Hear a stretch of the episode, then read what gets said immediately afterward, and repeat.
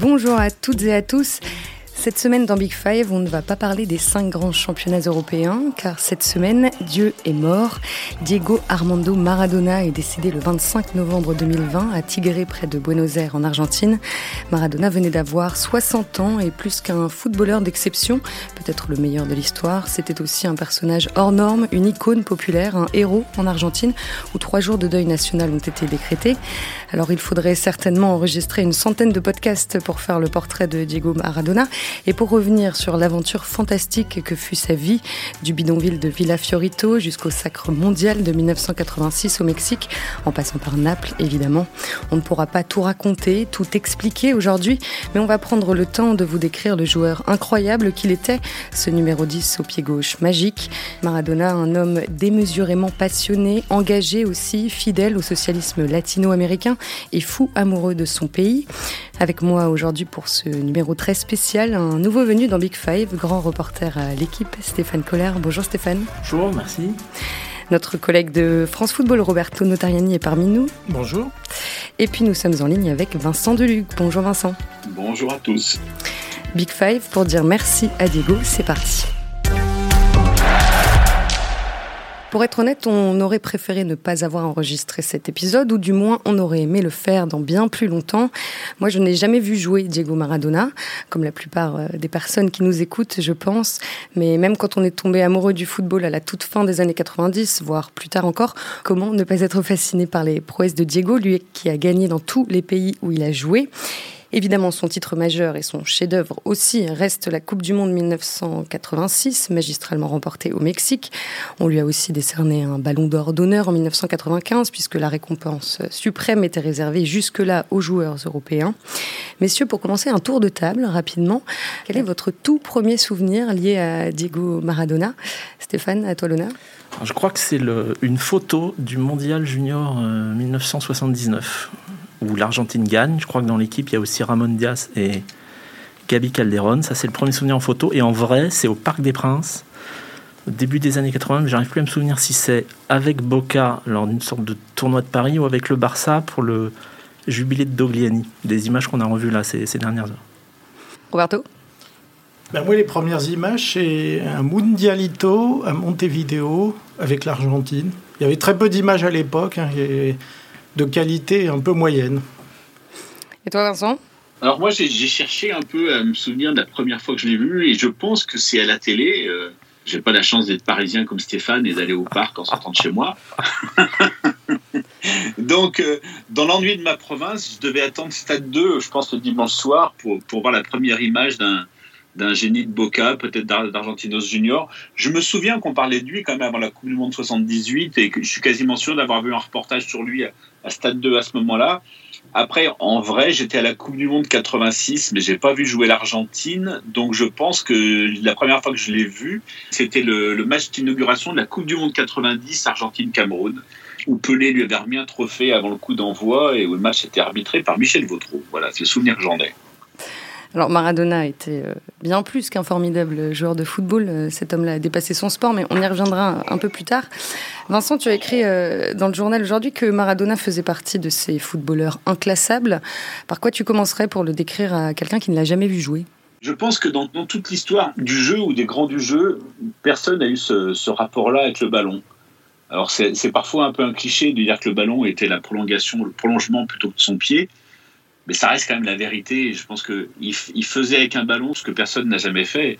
C'était sans doute un peu d'amour, mais c'était aussi beaucoup de technique. C'était du football de la rue. Tous les enfants du monde ont dormi avec un ballon, mais lui, euh, lui, a dû naître avec. Il y a eu, quelque chose que, qui le distinguait des autres. Je pense que c'est ça qui reste, ce génie absolu avec un ballon. Le problème, c'est que il n'y a pas que le ballon pour définir euh, le talent de Diego Maradona. Il y a cette espèce de rage, il y a cette passion absolue, ce charisme, ce, ce, refus de la défaite, cette volonté de conquérir le monde, de conquérir le monde, pardon, quand on fait 1m65, il y a un peu tout qui se mêle. Mais pour dire à quelqu'un qui n'aurait jamais vu jouer ce qu'il était, ben, à part dire qu'il était le plus fort de tous, je pense que c'est. Oui, c'est, ça reste une bonne manière de, résumer.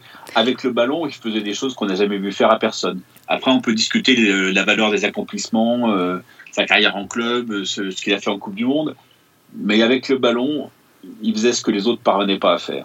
Et avec le, ballon, justement, Stéphane, euh, est-ce qu'il existe un, geste signé Maradona, une action euh, typique de lui, comme on peut parler de la roulette de Zidane, par exemple? Non, je pense pas, parce qu'il savait évidemment euh, faire beaucoup de choses avec le ballon. Pied gauche, pied droit, intérieur, extérieur, coup franc, frappe sèche. Mais moi, pour prolonger et dire un petit peu autre chose que, ce que vient de dire Vincent, j'aimerais revenir sur sa dimension physique, parce qu'on en parle assez rarement, en fait. Alors effectivement, il a terminé en, assez mauvais état sa carrière de joueur. Mais quand il était au top physiquement, notamment au Mondial 86, il s'était préparé spécifiquement pour. C'était un véritable athlète. Hein. On, a des images, à l'époque, les maillots et les shorts étaient, étaient très serrés. Il avait une musculature euh, vraiment impressionnante, des cuisses incroyables c'était pas les mollets de Suzik, mais quand même les, cuisses de Maradona, c'était quelque chose. Et il faut aussi rappeler euh, aux plus jeunes qui nous, qui nous écoutent qu'à l'époque, il se faisait quand même découper de manière totalement dingue, avec le fameux Gentile en 82. Les pelouses, c'était quand même plus souvent euh, des champs de patates que, que des billards. Et malgré tous ces coups, tous les mauvais rebonds, tous les terrains pourris où il a joué, il, dégageait une impression de fluidité, de finesse, de, de, de légèreté. Et je pense qu'on parle pas assez souvent de son armature, en fait, physique. Ben, on a parlé de football de rue, mais c'est du football de terrain vague. C'est là qu'il a, qu'il a appris euh, ses dribbles incroyables. Et puis il jouait, euh, il l'a raconté lui-même, il jouait avec des, tout ce qui ressemblait à un ballon, mais qui n'était pas forcément un ballon. Il y avait beaucoup d'instinct aussi dans sa façon de jouer. Et il mettait quelle intensité euh, dans son jeu? Il était à fond pendant 90 minutes Oui, il était à fond et il était très collectif parce qu'on a l'image d'un soliste qui, qui reste aux avant-postes. Non, non, c'était, c'était vraiment un, un chef d'orchestre, c'était un leader, euh, c'était un immense leader. Et d'ailleurs, tous ses coéquipiers, que ce soit en sélection ou à Naples, il y a peut-être qu'à Barcelone, on a eu deux années difficiles, c'est des, des, gens qui étaient prêts à mourir pour lui parce que lui était prêt à mourir pour ses coéquipiers. Alors, on va parler du leader de, terrain et de vestiaire qu'il était. C'est impossible de le réduire à un simple poste, euh, Maradona, mais c'était quand même avant tout un, numéro 10, un meneur de jeu. Vincent, tu as parlé de sa qualité euh, technique euh, exceptionnelle. À quel point est-ce qu'il prenait le, jeu à, son compte sur le terrain? Dans, quelle mesure c'était un créateur? Ah C'était un créateur et même un inventeur. Il devait forcément voir le jeu autrement que les autres, puisque les autres devaient envisager les obstacles, alors que lui pouvait tous les éviter et les contourner c'était vraiment un inventeur de gestes. C'était un 10, évidemment, puisqu'il portait souvent ce, numéro-là, mais sa véritable idole, lui, quand il était gamin, c'était pour le coup un, pur 10 et un vrai 10, un Argentin qui était Bocchini, Bocchini qui, euh, me semble, est dans les 22 en 78 ou en 86, je ne sais plus exactement. Tout, à fait, il est en 86, mais, il, joue très peu. Il joue très peu. Et, en fait, quand vous, quand vous demandiez à Maradona, euh, voilà, ses, ses références, c'était d'abord lui. Donc, il, s'est inspiré d'un vrai 10, mais lui n'était était pas forcément un 10 passeur, distributeur. C'était avant tout un buteur. Vincent, je crois, il rappelait ce matin dans l'équipe qu'une saison où, Naples est champion, Naples marque très peu, 40 buts. 41 et lui 10, voilà. Voilà, lui 10. C'était une sorte de prototype. Euh, alors après, vous l'appelez comme vous voulez, 9,5, 10. Euh, il allait un peu où il voulait, à une époque où on dissertait sans doute moins tactique qu'aujourd'hui. Mais je pense pas qu'on puisse dire que c'était un vrai meneur de jeu, en tout cas. Non, ce qui est clair, c'est que c'était pas un meneur de jeu, euh, distributeur du jeu, qui, hmm qui viendrait avec ses jumelles et puis qui donnerait un ballon à droite et un ballon à gauche.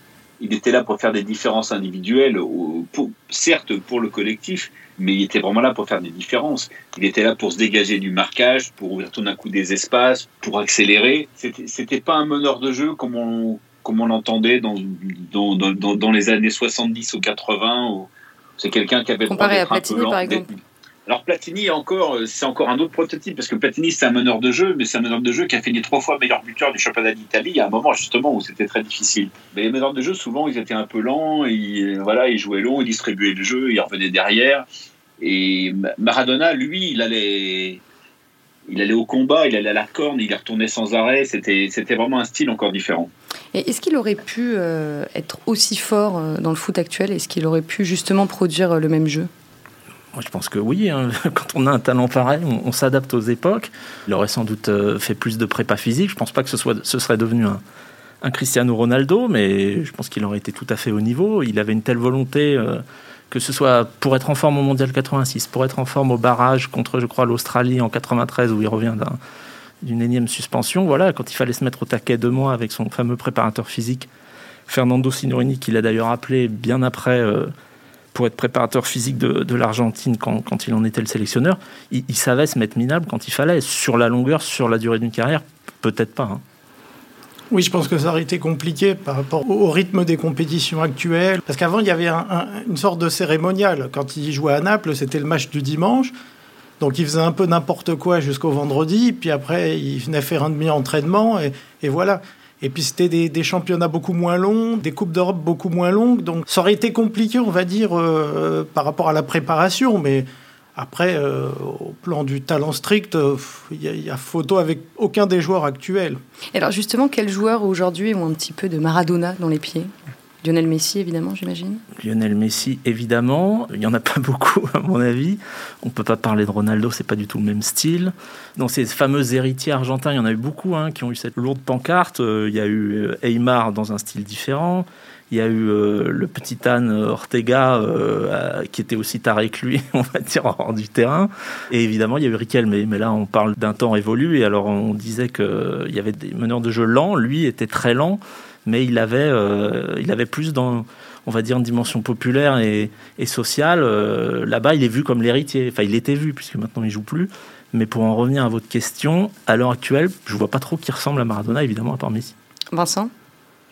Mais en fait, c'est l'époque aussi qui ressemble pas à Maradona. C'est-à-dire qu'aujourd'hui, la seule chose qui me fait peur, mais j'ai peur d'avoir la réponse aussi, c'est que si Maradona arrivait aujourd'hui, euh, il serait entouré de jugements moraux. Quoi.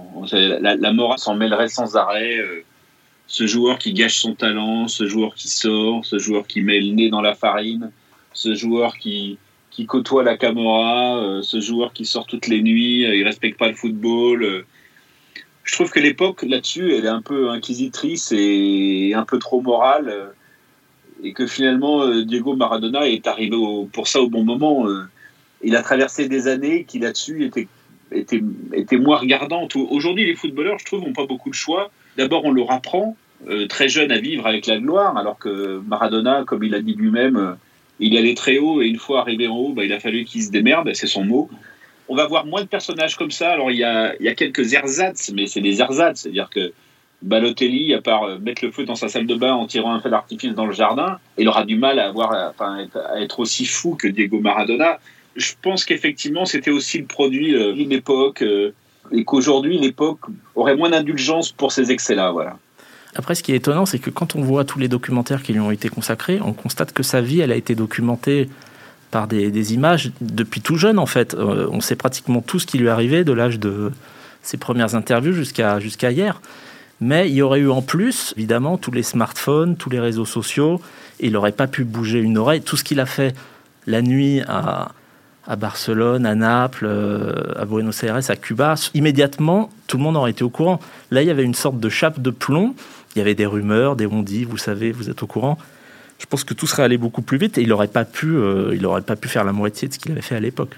disons que tout le monde était au courant, mais tout le monde le protégeait, que ce soit euh, Argentinos ou ses copains le protégeaient, que ce soit à Naples, ses copains faisaient plus que le protéger puisque le, président de Naples racontait que c'est d'autres joueurs qui, faisaient le contrôle, enfin disons qui produisaient la matière pour le contrôle antidopage. Voilà il était protégé parce que c'était le meilleur, c'était celui qui, tenait la baraque, et, voilà. Et donc, c'est vrai qu'aujourd'hui, il aurait eu une pression médiatique énorme, même si la pression, il a su rapidement ce que c'était, parce que je rappelle que à chacun de ses entraînements, à partir de 11-12 ans, il y avait 1000, 2000, 3000 personnes au bord du terrain qui venaient le voir jouer. Alors, on reviendra euh, justement sur ses débuts un peu plus tard. Vous, l'avez rapidement évoqué. C'était quel genre de, de coéquipier, dans, mais dans le vestiaire, Diego Maradona? Il était, comme disait Roberto tout à l'heure, euh, extrêmement respecté parce que euh, ses coéquipiers savaient qu'évidemment avec lui euh, la vie allait changer sportivement, mais aussi financièrement. À l'époque, c'était des salaires vraiment très différents d'aujourd'hui et les primes étaient, étaient, beaucoup plus conséquentes. Comme disait aussi Roberto, moi j'ai pas souvenir d'esclandre entre Maradona et ses coéquipiers. Il a souvent été protecteur. Pas trop de place. Bah, forcément qu'il en prenait énormément sur le terrain, j'imagine aussi en dehors. C'était pas le genre de gars à pas donner le bon ballon dans le bon espace quand il fallait. Euh, non, de ce côté-là, j'ai pas souvenir de, soucis particuliers. Oui, puis il, était courageux. Il allait négocier avec les dirigeants, notamment en sélection d'Argentine. Euh, il allait négocier pour eux. Il allait négocier aussi pour les autres joueurs parce qu'en 90, lui prétend que les ennuis de l'équipe d'Argentine étaient aussi le fait de ces demandes répétées pour que les joueurs récupèrent un peu de l'argent euh, qui était distribué aux fédérations. Donc Ça, il a toujours eu à cœur de, défendre un peu tout le monde, sa corporation, etc., même si c'était de façon, on va dire, un peu empirique. Alors l'homme qu'il est devenu est, est, resté marqué évidemment par son enfance tu l'évoquais Roberto, dans, le quartier pauvre euh, de Villa Fiorito, la banlieue sud de, Buenos Aires. Et dans un de tes papiers, euh, Stéphane, tu cites son préparateur physique historique, euh, donc Fernando Signorini, qui rappelait en 2007 que le caractère de Diego s'est forgé dans un bidonville, dans un monde empli de perversité. Personne ne s'est chargé de l'éduquer. En fait, toute sa vie, Maradona est resté au fond de lui un enfant de la rue. Oui, il n'avait pas la structure euh, familiale, il avait un entourage assez, assez baroque, il, a souvent changé d'agent, souvent changé de compagne, il a toujours autour de lui 5, 6, 7, 8 picassiettes. Dans, dans son staff technique, quand il était sélectionneur, il y avait des types, bon, ils avaient le survêt, ils étaient là, on ne savait pas trop, on savait pas trop ce quel était leur rôle. Voilà, c'était, ils appellent ça l'entorno, le, les gars qui traînent autour. Donc il avait que des flatteurs en fait. C'était ça le plus compliqué. Et donc, il avait évidemment une intelligence fantastique de jeu, empirique. Après, pour gérer tout le reste, et c'était quand même énorme, les contrats, euh, les sollicitations, il, réagissait toujours de manière euh, très empirique. C'était un ultra sensible, donc il, pouvait péter les plombs très vite. Il n'a jamais eu vraiment de, structure euh, intellectuelle profonde. Oui, Vincent, le fait de devenir célèbre aussi jeune, de créer autant d'attentes, ça forge un caractère forcément? C'est vrai que c'est une dimension qu'on n'évoque pas vraiment. Je suis effectivement euh, convaincu que Stéphane a raison et que il manquait un peu de, structure mentale ou intellectuelle, d'abord pour formaliser les choses, mais même pour voir un peu plus loin. Et qu'en fait, tout ce qui lui arrivait, il l'a vécu de manière passionnelle, de manière intime, de manière euh, parfois fusionnelle, mais qu'il n'avait pas le recul et, pas les armes pour, je pense, pour vraiment analyser et qu'il a vécu comme ça au jour le jour. En tout cas, ses performances sportives, je pense, n'ont jamais été impactées par, par cette pression, sauf peut-être éventuellement à la Coupe du Monde 82 où il, avait 4 ans de, frustration à effacer, puisqu'il en voulait beaucoup à Menotti de ne pas l'avoir pris en 78, et qu'il a sans doute peut-être un peu surjoué. Autrement, le reste du temps, euh, oui, c'est la pression de tous les jours qui, qui, était difficile à vivre pour lui, mais il n'a jamais cherché à la fuir, puisque s'il avait, s'il avait voulu la fuir, il serait resté chez lui, tranquillement, à l'abri.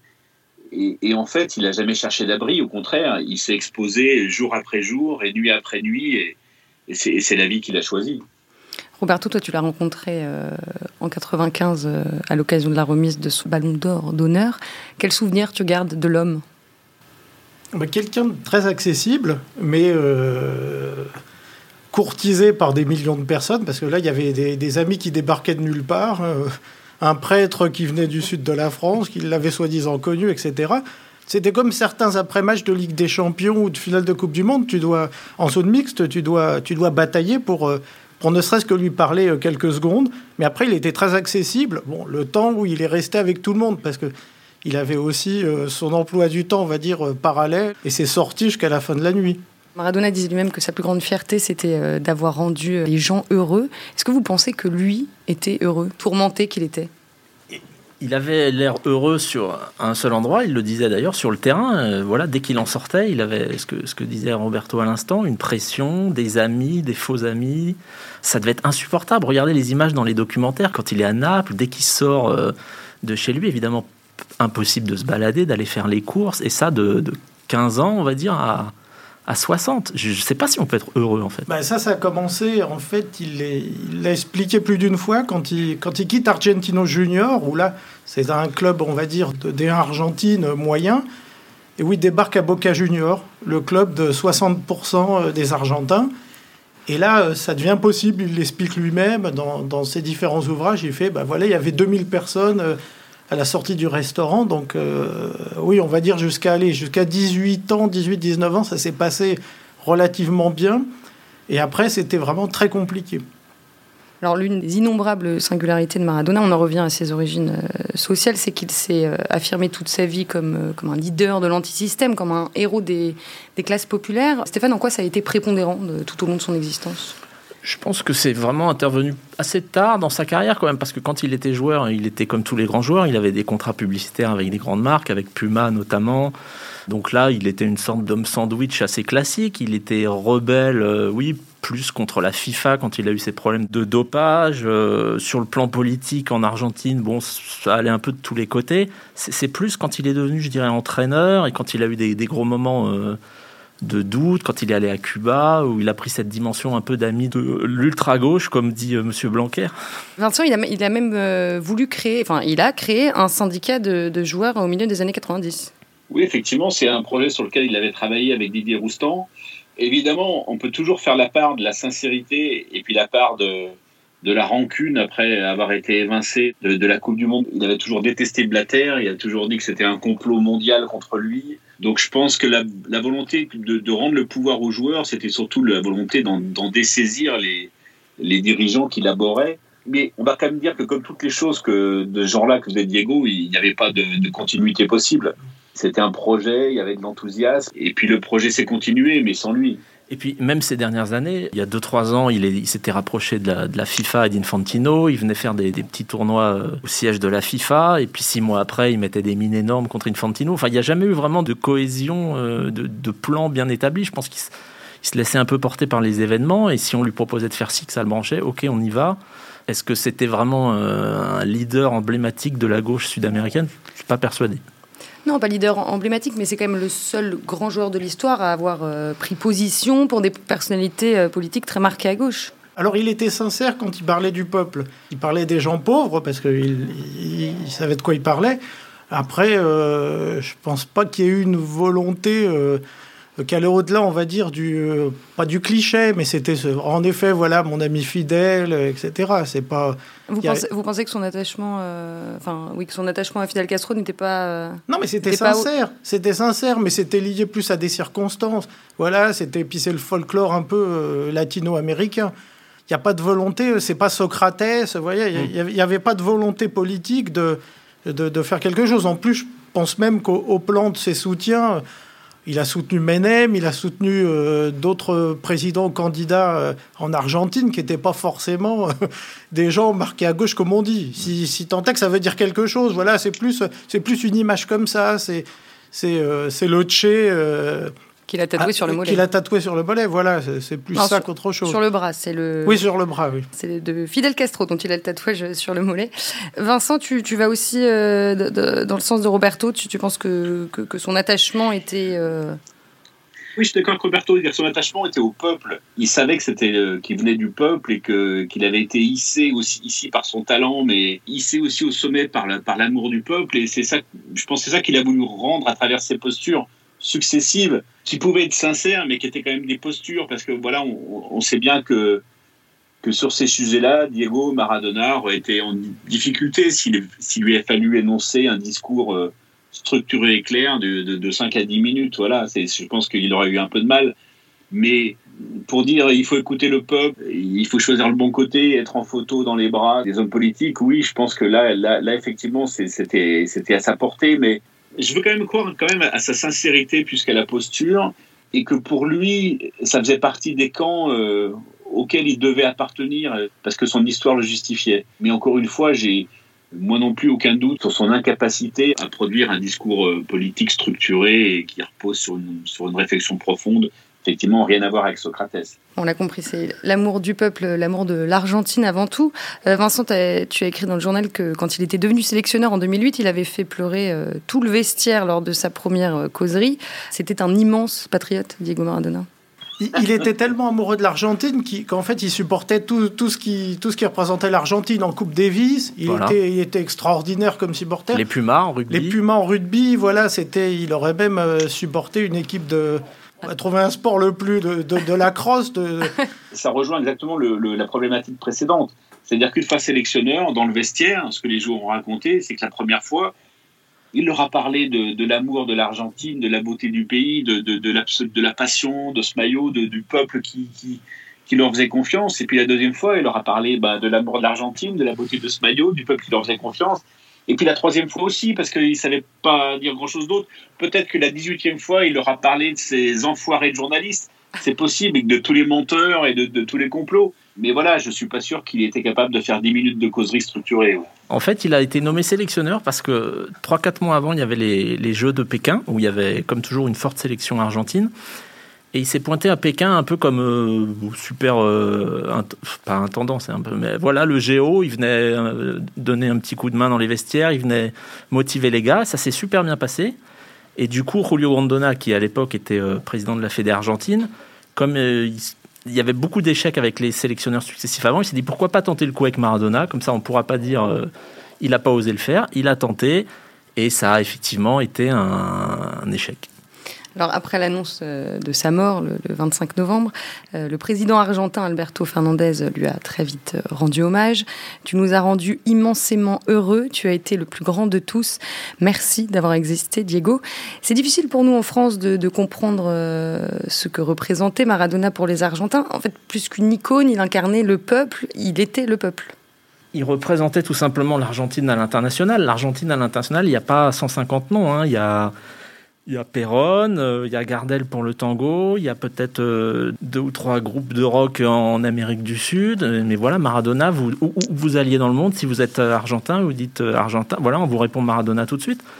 Donc, même si l'élite argentine n'aimait pas trop ce, gars venu des, bas-fonds et comprenait pas qu'il il incarne, qu'il incarne l'image de l'Argentine, la dimension, là, il y a donc trois jours de deuil national, ça s'est dépouillé exposé à la Casa Rosada, qui est le, on va dire l'Élysée euh, local, euh, des, images incroyables. Voilà, le pays, le pays s'arrête. Le pays s'arrête. Vincent Michel Platini a déclaré dans l'équipe euh, aujourd'hui Je ne crois pas qu'il y aura trois jours de deuil national en France pour Zidane ou pour moi quand on ne sera plus là. Ouais, c'est ça. Alors évidemment, c'est. Il a dit dans un sourire un peu. Hein. je crois que sa phrase exacte, comme, il a dit, c'est Tu crois qu'ils vont faire trois jours ici quand, quand, Zidane ou moi on va mourir Voilà. Je dis ouais, non, c'est pas sûr, effectivement. Mais c'est vrai que Maradona a une place immense en Argentine, mais le football a une place en Argentine que, que nous, en France, on a du mal à comprendre aussi. Et c'est compliqué de comprendre la place de Maradona en Argentine si on ne comprend pas à quel point le, football est important dans le continent sud-américain.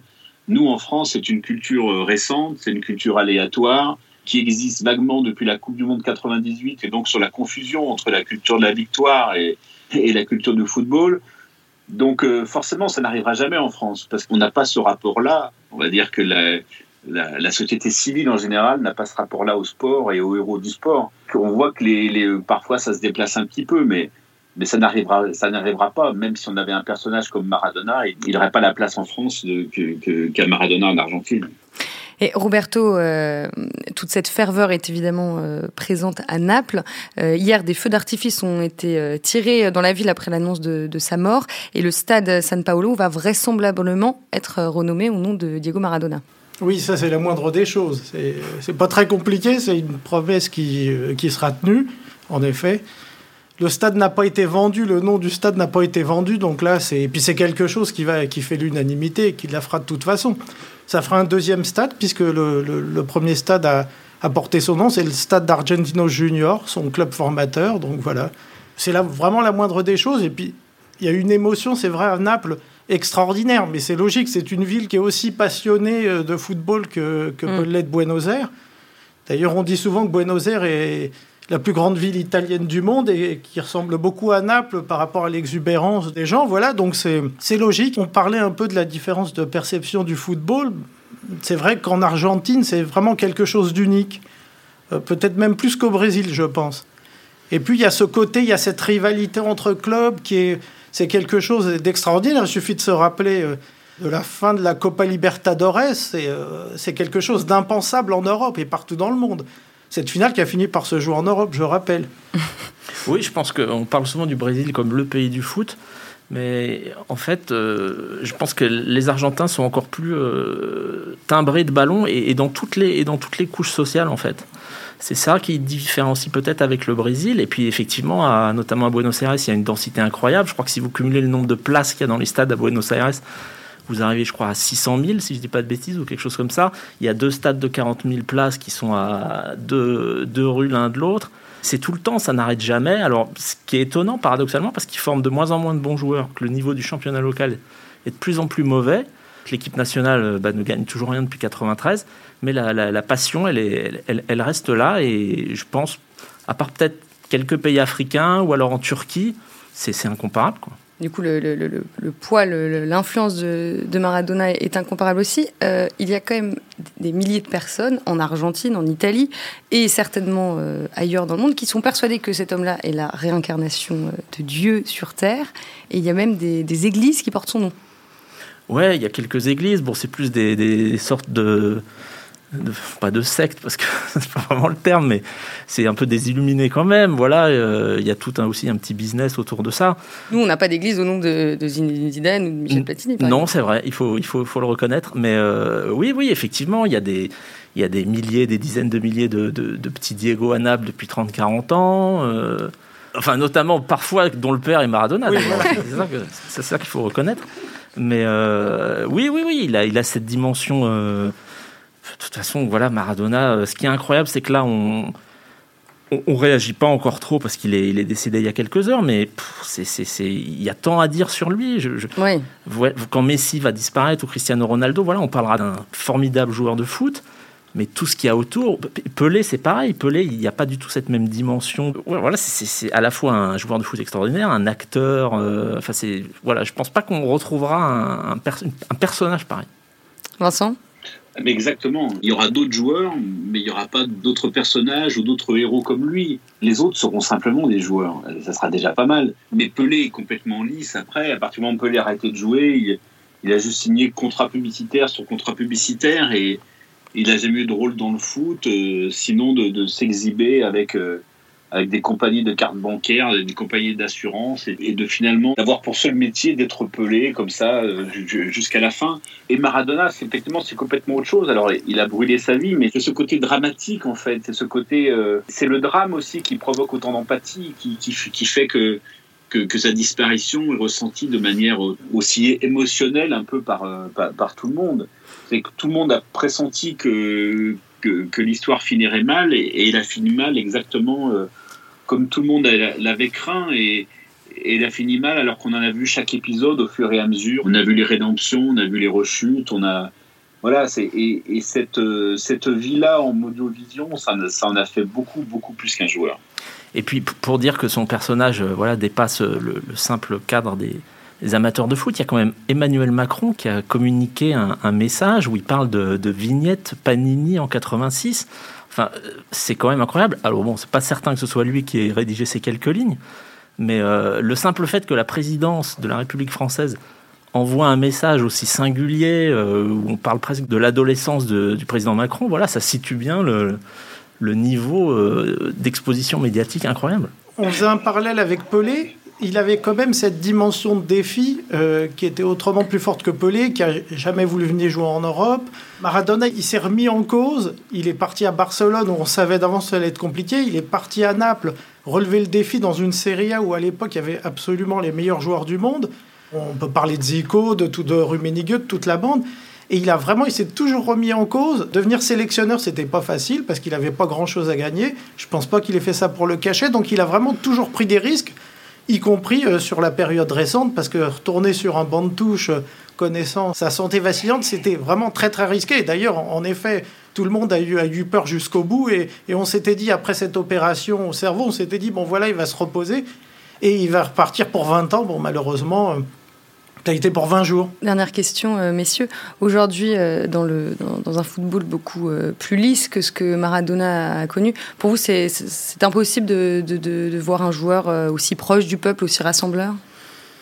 A priori, oui. Après, Neymar, il on n'a pas cité Neymar tout à l'heure dans les joueurs qui se rapprochaient peut-être un peu par certains aspects techniques ou joie de, joie de jouer, joie de vivre. Mais est-ce que Neymar est vraiment proche du peuple? Pas persuadé. Il y a un ou deux ans, il était quand même euh, pas au top dans l'opinion euh, brésilienne. Bon, c'est assez sinusoïdal, mais à moins que quelqu'un éclate, là, euh, si, peut-être certains joueurs africains très populaires, très populaires dans leur pays sont proches du peuple, mais en même temps, ils jouent tous en Europe, donc est-ce qu'ils le sont vraiment? C'est pas certain. Mais non, on reverra plus, je pense, la dimension. Voilà, sur plein, plein d'aspects, on, on reverra plus ça. Bon, eh on va s'arrêter là. On aurait pu euh, discuter pendant des heures. Mais de toute façon, on continuera très longtemps à écrire, à raconter, à pleurer aussi un petit peu Diego Maradona. Merci à tous les trois, Vincent Duluc, Stéphane Coller et Roberto Notariani. Merci également à Antoine Bourlon avec qui j'ai préparé cet épisode. J'espère qu'il vous a plu, à vous qui nous écoutez. Prenez soin de vous et à la semaine prochaine.